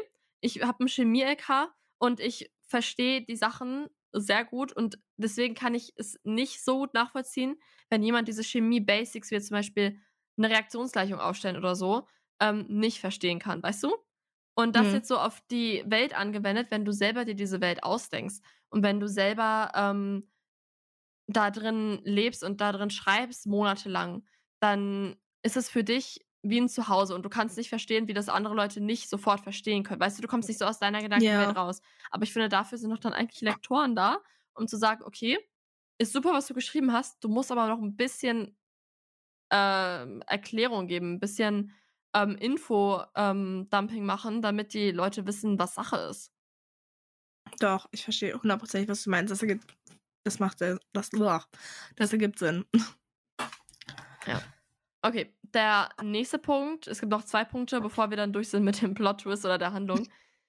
Lilith, also die Mutter von Violet, Violet. opfert sich, weil das Ding ist halt, dieser Obelisk muss mit Energie aufgeladen werden von einem Reiter und bei dem Obelisken, ähm, bei der Rebellion haben sie das halt über Wochen gemacht. Also, man kann den nicht so schnell aufladen und man kann ja nicht so viel Kraft benutzen als Reiter, sonst überhitzt man und stirbt man.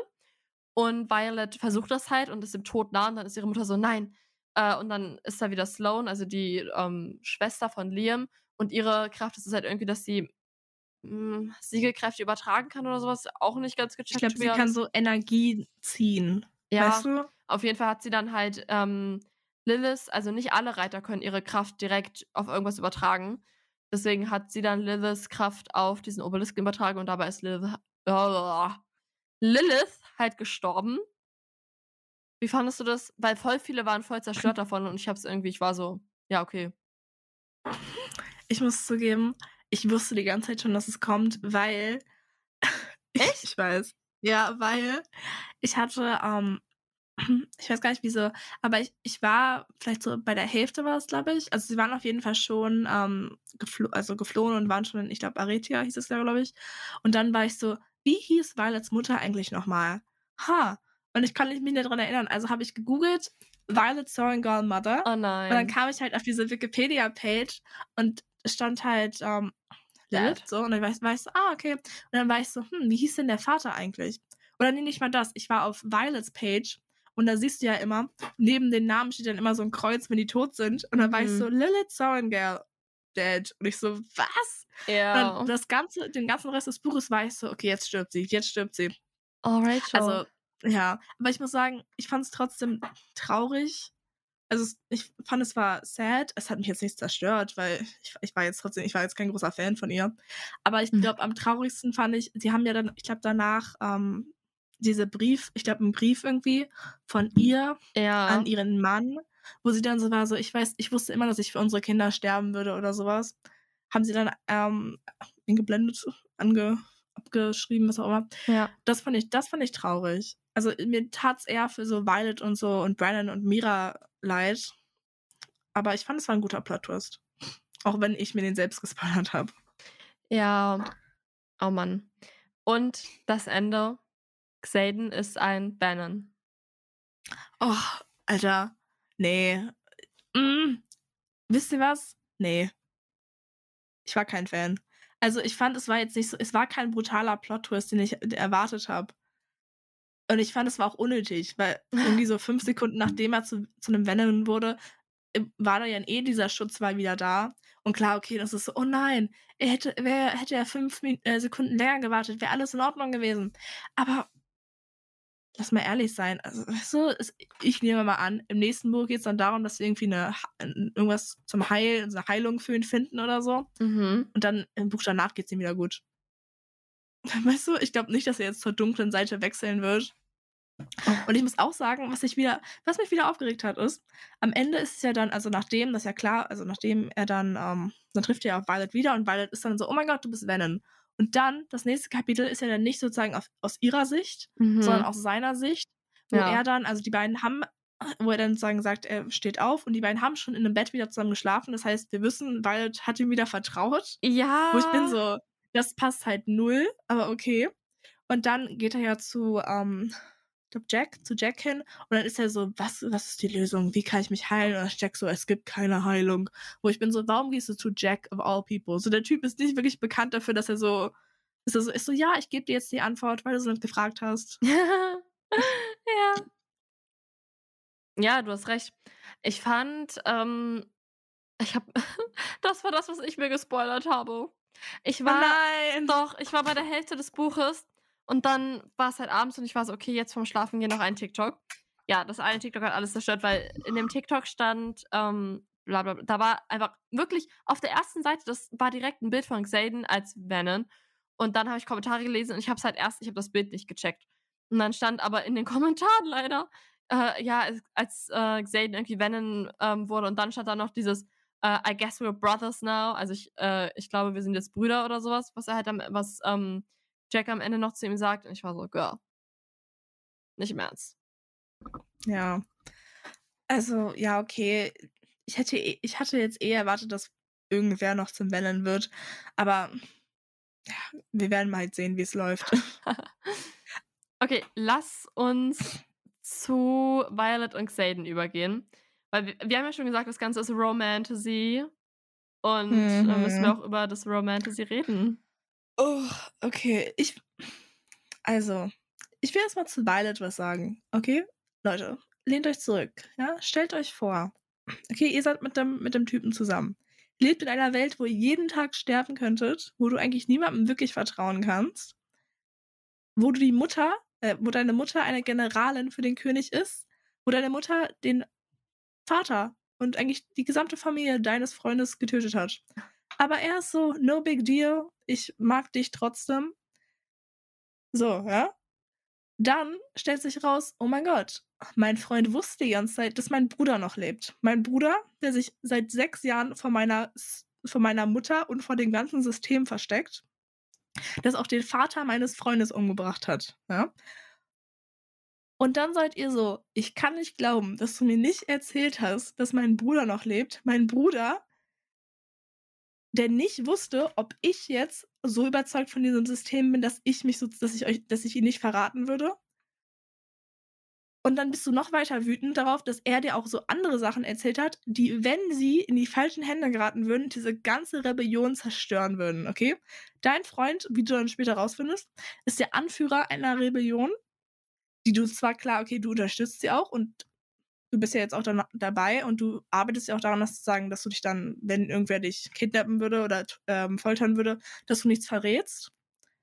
Ja, aber dass er dir davor noch nicht gesagt hat, oh ja, by the way, ich bin der Anführer von einer Rebellion, die das System zerstören möchte, das System, wo deine Mutter eine Generalin ist und das System, in dem du aufgewachsen bist.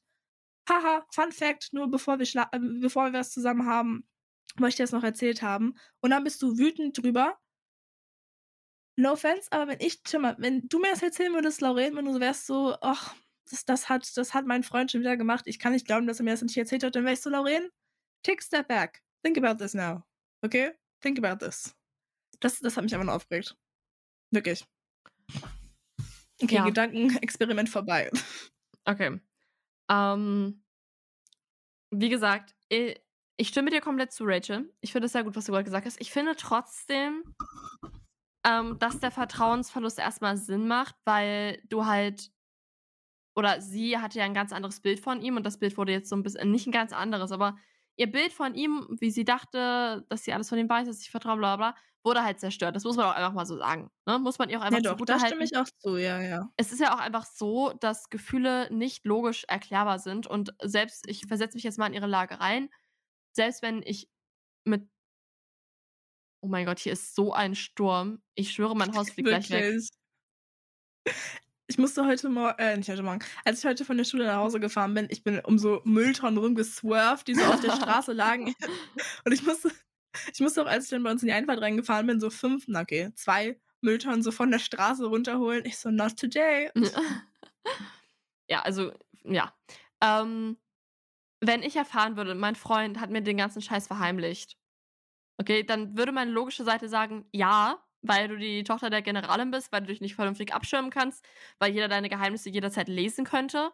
Es macht Sinn, aber meine emotionale Seite wäre trotzdem so, ich liebe ihn und er liebt mich nicht genug, dass ich, dass er mir komplett vertraut. Weißt du, und diesen emotionalen Aspekt kann ich halt schon verstehen, deswegen verstehe ich den Vertrauensverlust.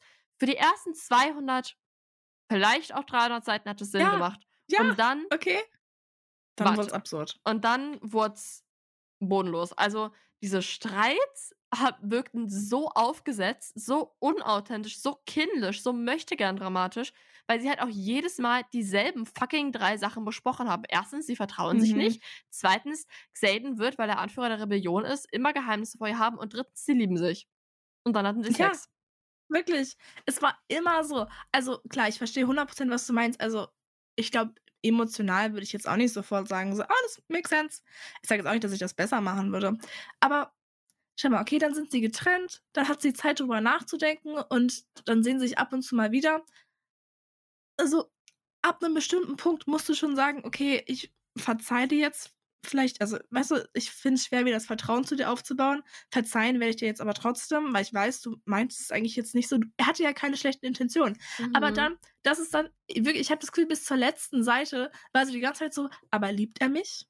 Liebt er mich? Ja. So als ob, ja, ähm, ganz, so als ob all die Sachen, die er gemacht hat, nicht, schau mal, okay, selbst ein Blinder könnte dir sagen, ja, ich sehe genau, wie du ihn anguckst und wie er dich anguckt und ihr liebt euch. Okay, das war jetzt ein schlechtes Beispiel, sorry Leute. Ja, nein, aber das ist ja auch so. Und ich verstehe nicht, wieso man immer wieder über die gleiche Scheiße reden muss. 600 Seiten lang, in meinem Fall über 900 Seiten lang. Ich hatte wirklich irgendwann keinen Bock mehr. Ich habe die Dialoge von denen ja. auch geskippt irgendwann. Weil das hat immer gleich geendet. Es, es war immer so, ach, nein, nein, Sex. Ja, es war auch einfach irrelevant, weil entweder hatten sie halt irgendwelche Streits, die basically dann immer so verliefen, aber so, du musst die richtigen Fragen stellen. Es ist deine Schuld, dass wir in dieser Beziehung nicht vorankommen, weil du nicht die richtigen Fragen stellst. Und ich war so, Digga, sag ihr doch einfach die Antwort unaufgefordert. Ich verstehe diesen ganzen Punkt nicht. Vertrauen läuft ja nicht nur in eine Richtung. Du musst ja, beide müssen bereit sein, was reinzugeben in die Beziehung. Und nicht nur einer muss pushen, pushen, pushen, damit der andere was macht. Das, ich habe ich hab das nicht verstanden. Und was ich aber noch viel, viel schlimmer fand als den Streit, waren die Gespräche, in denen sie sich geschritten haben, weil honestly, das war so cringe. Ja. Niemand redet so. Niemand, auf, und ich kann mir nicht vorstellen, dass es auf Englisch weniger cringe war, weil es nicht an den Wörtern lag, sondern einfach am Inhalt. Niemand auf diesem ganzen Planeten redet so. Und ich fand es auch fast noch nie so schlimm in einem Buch, äh, männlichen Love Interest zu hören, wie sie ihre Liebe erklären oder ihre vielleicht Liebe oder keine Ahnung, weil es war einfach, ich, es war einfach furchtbar. Ich suche einen Text raus, den ich wirklich zum Sterben komisch fand und werde den auf Instagram posten, weil ich habe keinen Bock, das hier vorzulesen. Aber ich fand es wirklich so unangenehm, den beiden bei ihren Liebeserklärungen zuzuhören, mhm. weil sie mhm. so Sachen gesagt haben, die so gestellt und gestelzt und holprig wirkten. Also Wirklich? da habe ich, ich habe gar keine Liebe gespürt. Also ich hoffe, dass die beiden jetzt sozusagen das Endgame-Couple sind und dass sie zusammenbleiben und dass wir endlich davon ab, dass wir irgendwas anderes uns angucken können. Also dass wir irgendwo, dass wir einfach von dieser, von dieser Beziehung wegkommen können und zurück zum Fantasy-Aspekt kommen können. Wirklich, wenn dieses Buch, also am Anfang war ich das okay, süß, Romance-Aspekt, wenn dieses Buch pure Fantasy wäre, hundertmal besser. Weil die beiden bringen das wirklich runter. Also immer wieder sind das die dümmsten Streite und aber auch die dümmsten Gespräche, wo ich bin so, Leute, wir könnten gerade, wir könnten gerade Drachen sehen, okay? Ich könnte gerade über Drachen lesen, aber stattdessen muss ich mir anhören, wie, ihr zum 50, wie er dich zum 50. Mal irgendwie mit irgendeiner Sache vergleicht, weil er dir nicht sagen kann, ich liebe dich. Ja, also klar, die sind so beide traumatisiert, die haben beide viel durchgemacht, aber come on, guys. Es ist, es ist, nein ich muss mir das nicht 50 Mal das gleiche Gespräch anhören. Ich fand dieses Buch vom Plot her so gut. Ja. Aber wirklich diese Szenen, wo die beiden sich unterhalten haben und einfach waren so, Tische, weißt du, ja. habt ihr noch nie mit einem Menschen geredet? so, weil deine Eltern waren noch glücklich verheiratet. Haben die nie vor dem irgendwie übereinander positiv geredet? Es war so wirklich. Okay, um aus diesem Hate so ein bisschen rauszukommen. Was ich aber trotzdem witzig fand, war, ja. wenn die sich gestritten haben, während mehrere Leute anwesend waren, dann haben sie es ja immer in ihrem Kopf gemacht. Und die Leute haben aber gecheckt, dass sie sich streiten. Und das fand ich irgendwie immer sehr witzig.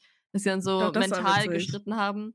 Was ich auch. Ja, die Nebencharaktere waren auch so das Highlight von diesem Buch, fand ich. Ja, deswegen also hätte ich gerne Multiple POV. Ja, also die, zum Beispiel auch die Gruppe, ich glaube, Rhiannon, Sawyer und Riddock hießen die, mhm, glaube ich. Ja. Die Gruppe fand ich mega süß. Ja. Das fand ich auch mal witzig. Und ich bin auch glücklich, dass sie alle überlebt haben. Aber ja. mehr davon. Ich habe das Gefühl, es hat so viel davon gefehlt. Ja, ganz genau. Ähm, mehr, ja, weniger komische Streits und Gespräche zwischen Xaden und Violet und bitte mehr von der Freundesgruppe. Äh, ja, was ich aber eine richtig, richtig gute Szene zwischen den beiden fand, wo ich, ich habe es richtig gefühlt. Das war, als ähm, Violet mal wieder zu Xaden geflogen ist, am Anfang des Buchs noch, wo sie immer ihren Urlaub da irgendwie hatten, jede Woche. Und er kam dann so auf sie zumarschiert mit irgendwie tausend Leuten im Rücken und den Gedanken war so, ähm, erlaub mir dich zu küssen, wir müssen uns küssen, sonst schläfst du heute Nacht woanders, bla bla bla bla. Und ich war so, what is he talking about? Aber dann war sie so, ja, okay, küss mich. Und dann haben sie sich geküsst. Eigentlich sollte es ja nur zur Show sein und nur, um kurz was zu beweisen irgendwem. Aber dann wurde es so komplett intensiv und sind sich komplett ineinander verloren. Und da, das war so ein Moment, wo ich wieder meine Liebe für das Couple entdeckt habe. Weil ich mag die beiden ja auch eigentlich. Aber das war mhm. leider in diesem Buch nur ganz wenige Stellen, wo ich wirklich das geführt habe. Und das war eine der Stellen. Ja. Aber ich muss sagen, also jetzt weg von Zayden und Violet.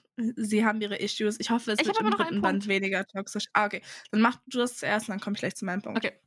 Eine Szene, bei der ich, die sehr viral gegangen ist, bei der ich zwiegespalten bin, wie ich das finden soll, ist dieses Mein Haus, mein Stuhl, meine Frau. Ich weiß, oh, nein. Einerseits doch, hear me out. Einerseits ja, einerseits war es hot. Was ich aber ganz weird fand, also er hat sie ja befriedigt, ne, auf äh, dem Stuhl da. Was ich aber ganz merkwürdig fand, war, dass er danach nicht mit ihr schlafen wollte und dann aber irgendwie, ich weiß nicht, ob es so in der deutschen Sprache lag, aber dann hat er irgendwie gesagt, keine Sorge, ich werde später gewiss noch mit dir schlafen. Und ich war so, danke, ich trage es mir in den Kalender ein. Fand ich ganz merkwürdig. Die Szene an sich fand ich gut, ich fand nur den Kontext scheiße. Weil der Kontext ja. war ja irgendwie, dass Cat wieder irgendwas ähm, gesagt ja. hat von wegen, er hat mich zuerst gefingert, blablabla, edgy badge, und dann hat er sie Violet genommen, in dieses Zimmer geschleppt und dann da halt, ne? Hm. Ähm, mit ihr. Wie sage ich das denn, dass es nicht ähm, komisch klingt? Sie hatten Spaß. Ja, ja, er hat sie dann halt ähm, befriedigt. Und an sich, die Szene war mega. Ich fand es auch gut geschrieben und alles. Sehr enjoyable. Aber der Kontext war halt schon wieder so, muss das sein? Weil ja, er hat deswegen. ihr auch null, ich hatte das Gefühl, er hat ihr null Unterstützung und Hilfe gegeben, so in die Richtung, außer dass er dann halt immer Sex mit ihr hatte, um ihr Selbstbewusstsein wieder aufzubauen und ihr zu sagen, dass er sich für sie entschieden hat. Doch, okay. Ja. Jetzt Komm. weg von den beiden. Was ich süß in diesem Buch fand, war diese, obwohl ich sagen muss, ich habe immer noch, wer ist Brennan als Charakter? Was macht ihn aus? We don't know. Wir wissen nichts über ihn. Aber so die Interaktion, die er, also zwischen Brennan, ja. Mira und True. Violet, fand ich immer ganz süß. Also ich glaube, es gab auch nur so zwei oder so, aber so wenn es war, ja, also ja. Ich, ich, will mehr von diesen Sibling-Dynamics haben, ja, weil das war richtig wieder viel zu wenig. Ach, was war das denn? Das war diese eine Szene, wo, ach, ja stimmt, wo Mira ja. um, Brandon die Nase bricht. Fand ich, das fand ich so iconic. Ich so, yes. Deswegen, also das, da will ich mehr von haben. Also ich ja, muss sagen, die Nebencharaktere in diesem Buch waren von mir, also fand ich persönlich, wurden nicht genug genutzt. Also es gab so viele Nebencharaktere, wo ich so viel mehr darüber hätte lesen wollen. So streichen ein paar Streits ja. zwischen Violet und Zayden und wir hätten alles über Brandon rausfinden können. So alles. Deswegen habe ich mehr ja. von. Ich, ich möchte multiple POVs, weil ich finde, so ist es einfach ein bisschen, ach, irgendwann wird es flach. Einseitig. Ja. Was ich richtig gut fand, war als, ähm, oder was ich richtig witzig fand, war als Violet die Regeln gebrochen hat, weil sie dachte, dass Xaden verletzt ist und dann zu ihm geflogen ist. Und dann geht sie zu ihm und er ist einfach komplett fit und ihm geht's gut und so. Und das Einzige, worum er sich kümmert, ist, dass sie diese Jacke trägt vom Bodhi. Und er ist so, warum trägst du seine Jacke? Äh, das fand ich richtig Doch, witzig. witzig. Also dieses Buch ist auch witzig. Es gibt auch witzige Momente. Doch, also okay, ich will jetzt nicht zu viel kritisieren, weil ich mochte das Buch, aber ich glaube, ich hätte es deutlich mehr gemacht, wenn's, wenn nicht so viel Fokus auf Dings, also auf Zayden und Violets Beziehung gelegt worden wäre. Ich hoffe, im nächsten Buch ist das ein bisschen anders. Ich habe die Befürchtung, dass es im nächsten Buch genauso weitergeht und sie sich diesmal darum streiten, oh. dass er Venom ist und bla bla. Aber was ich auch zum Kontext vom Buch, Leute, was ich so viel auf TikTok gese gesehen habe, ja. Also, Jessenia übersetzt ja diese Bücher aus dem Navarianischen. Frage. Warum übersetzt sie diese Sexszenen so detailreich? What is she doing? Na, nicht übersetzen. Also, warum schreibt sie das überhaupt? Und ja. wo kommt das alles her? Also, ich, ich muss sagen, ich finde es eine ganz interessante Idee, das sozusagen so übersetzen, also als wäre es so ein historisches Buch. Aber auch gleichzeitig bin ich so, wenn du das so machen möchtest, dann musst du manche Szenen halt anders schreiben. Weißt ja. du? Aber ich, ich, wollte das jetzt gar nicht so in Kritik ausarten lassen, aber das ist so ein Joke auf TikTok, der mir aufgefallen ist, was ich sehr witzig finde, weil wir alle sind so, ja, Jessenia, sie hat die beste Zeit ihres Lebens, diese Szenen zu schreiben. Ah, wirklich.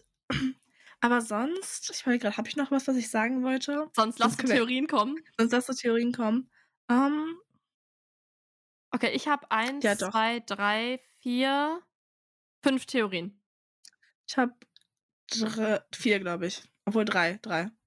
Okay. Fang du dann an. Okay, ich sag gleich meine ersten beiden zusammen, weil die sind beide sehr kurz und die anderen sind sehr detailreich. Also die erste ist, ich habe keine Basis dafür, aber manche Leute sagen oder manche Leute vermuten, dass Zaydens Mom Veneni ist, also Venom. Warum auch immer. Weil, also oh. ich glaube auf jeden Fall, dass irgendwas mit Zaydens Mom ist. Sie wird doch irgendeine Rolle spielen, weil sie ist einfach weggegangen, als er zehn war. Und ich glaube, dass sie definitiv noch irgendwie auftauchen wird, weil das. Doch, sonst, sonst wäre sie tot. Sonst hätte er gesagt, sie ist gestorben. Oder sonst hätte Rebecca das so geschrieben, dass sie gestorben ist. Weil wenn sie sagt, oh, Mysterious, sie ist einfach verschwunden, dann wird sie nochmal auftauchen, 100%.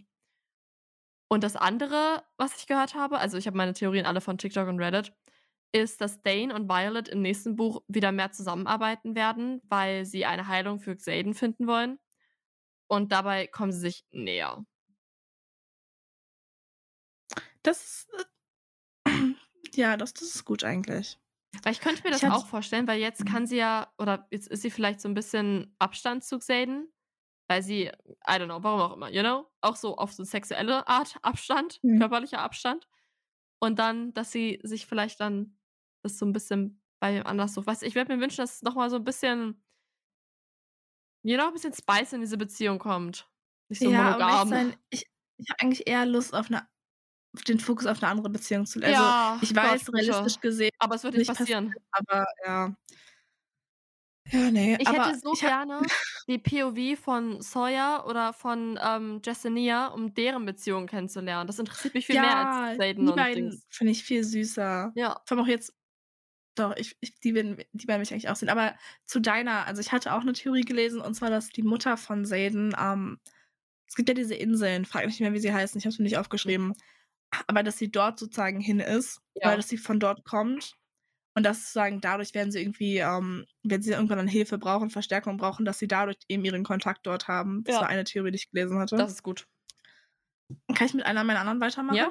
Am Discord Okay, das war, was ich vorhin meinte. Und zwar, ich habe richtig viele Leute sagen, nicht sagen hören, sagen sehen, dass Cat und, oh, wie hieß der noch, wie heißt der Prinz nochmal? Arik heißt der, oder? Ja. Ja, da heißt Arik, dass die beiden zusammenkommen weil sie möchte ja Macht.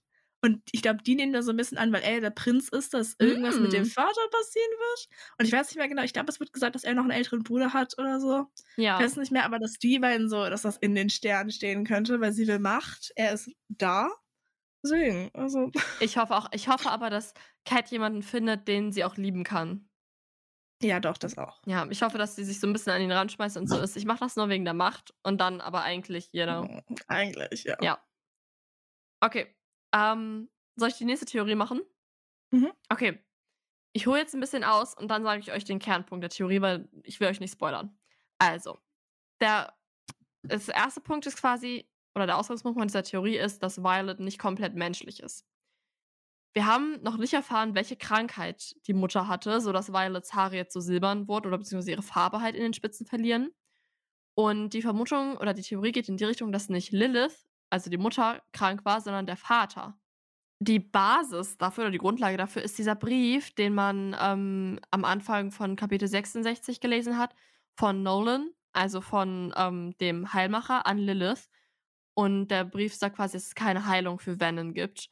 Und die Theorie ist, dass der Brief nicht von Jack handelt, sondern dass der wesentlich älter ist, weil Nolan dort als Leutnant äh, Colonel angesprochen wird oder dass sein sein Titel in dem Brief ist. Und das ist aber nicht sein aktueller Titel in dem War College. Und deswegen ist die Theorie, dass der Brief geschrieben wurde, weil ein wichtiger Mensch aus Liliths Leben ein Vernon wurde und sie auf eine Heilung gehofft hat.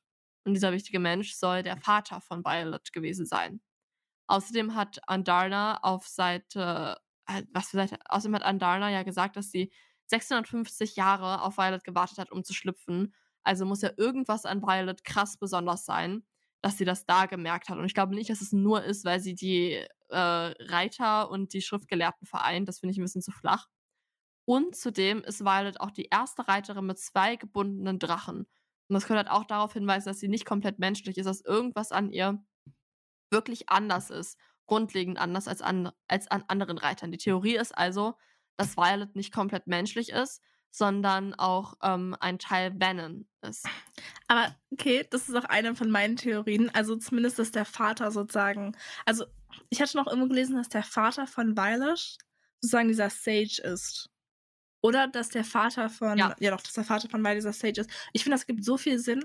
Also auch als ich das gelesen hatte mit, also mit dieser Randnotiz, wo ähm, Nolan ja noch dieser, diesen anderen Rank hat, ich finde, das gibt so Sinn. Also, weil auch über den Tod des Vaters erfahren wir ja eigentlich so gut wie nichts. Also es wird ja gesagt, er hatte einen Herzinfarkt. Aber, weißt du, da kannst du ja alles zu sagen. Also, es ist nicht so, es wird ja. zu wenig Informationen über den Vater gegeben. Ich glaube, der Vater wird auf jeden Fall ja. auch eine große Rolle spielen. Und außerdem, ich glaube, es war ja auch so, dass ähm, nachdem die Mutter stirbt, haben wir ja den Brief, wo sie darüber redet, dass sie ähm, für ihre Kinder sterben wird. Und der wurde ja nie abgeschickt. Also, ja. glaube ich, kann ich mir auch vorstellen, dass sie wahrscheinlich einfach, entweder hat sie vielleicht die Briefe einfach so geschrieben oder vielleicht konnte er nie abgeschickt werden. We don't know. Deswegen. Ja. Okay, meine letzte Theorie ist dann, ähm, und das habe ich auch wieder aus dem Interview mit Rebecca Yaros. Violet soll eine zweite Kraft haben wegen Andana. Und diese zweite Kraft ja. kann man sich aber eigentlich schon erschließen, wenn man Iron Flame sehr vorsichtig gelesen hat. Das meinte die Autorin mhm. ja auch. Also sie meinte, alle ja, Anzeichen sind schon da. Also Violets Kräfte mhm. haben sich schon manifestiert, sie sind schon da. Wenn man vorsichtig genug liest, dann weiß man auch, welche es sind. Aber ich muss sagen, ich habe nicht vorsichtig genug gelesen. Ich kann mir gar nicht vorstellen, was es ist. Aber Lauren weiß okay, es. Okay, dann okay. lass mich übernehmen. Ich habe so viel dazu. Okay, Violet zweite Siegelkraft. Fangen wir bei der ersten an, ja? Es wird wild die erste Siegelkraft, die sie hat, haben könnte, ist, Tote herbeizurufen oder irgendwie in Kontakt mit Toten zu treten. Weil als sie gefoltert wird, ähm, steht Liam ihr ja bei. Und das wirkt alles nicht so wie eine Halluzination, sondern als wäre das mehr, als würde Liam wirklich irgendwie da sein für sie. Die zweite Siegelkraft, die sie besitzen könnte, ist es, andere Siegelkräfte zu verstärken. Und dafür gibt es mehrere Beweise im Buch. Und zwar gibt es halt einmal ähm, also, dass generell Reiter in Violets Nähe stärkere Siegelkräfte haben, als sie eigentlich haben. Das ist zum Beispiel bei Mira der Fall. Als Mira, Brennan und Violet gegen den Bannon kämpfen müssen, in dieser arenamäßigen Ding da, bei diesem Grafen oder was auch immer, da konnte Mira auf einmal ihr Schutzschild viel weiter ausdehnen, als sie es vorher konnte. Und auch als Violet diesen Dolch vor Barisch verstecken musste im War College, als sie alle noch da waren, äh, konnte Ree plötzlich oder war sie plötzlich in der Lage, diesen Dolch durch die Tür hinweg zu sich zu ziehen, obwohl sie das vorher noch nie konnte. Also es sind zwei äh, Fälle, wo man sehr eindeutig sieht, dass die Kräfte, wenn die Leute in Violets Nähe sind, viel stärker sind, als sie es eigentlich sind. Und die dritte ist, äh, in die Zukunft sehen zu können, weil ich meine, ihre Träume sind basically Visionen, die so eintreten. Was sie da die ganze Zeit von diesem ähm, Lehrmeister geträumt hat, ist ja dann auch so eingetreten.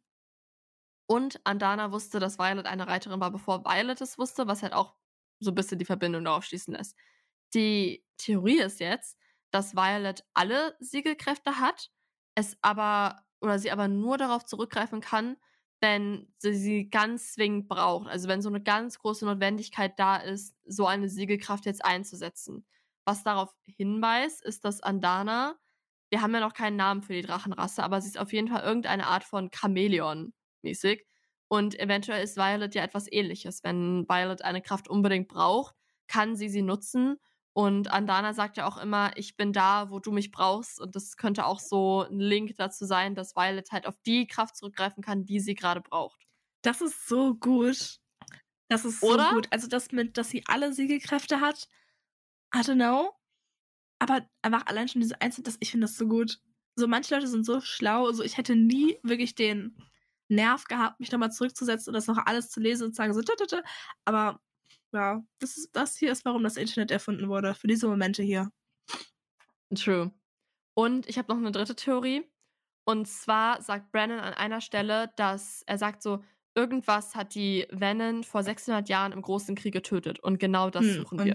Andana. Und ja. ich glaube, Andana ist die, ist der mhm. Schlüssel, um Venons endgültig zu vernichten, weil sie ja sagt, ich schlafe seit über 600 Jahren und habe auf dich gewartet, Violet. Und sie ist der Schlüssel und die werden uns Ich hoffe, ach, das ist so gut. Ich, So diese Theorien machen es dann wieder so, wo ich bin, so dieser Plot ist eigentlich, also wirklich, ja. Ja. Ach, ich hoffe, ich hoffe, das wird alles wahr. Ich hoffe, dass es nicht so ist, dass dann die Theorien besser sind als das actual Ergebnis.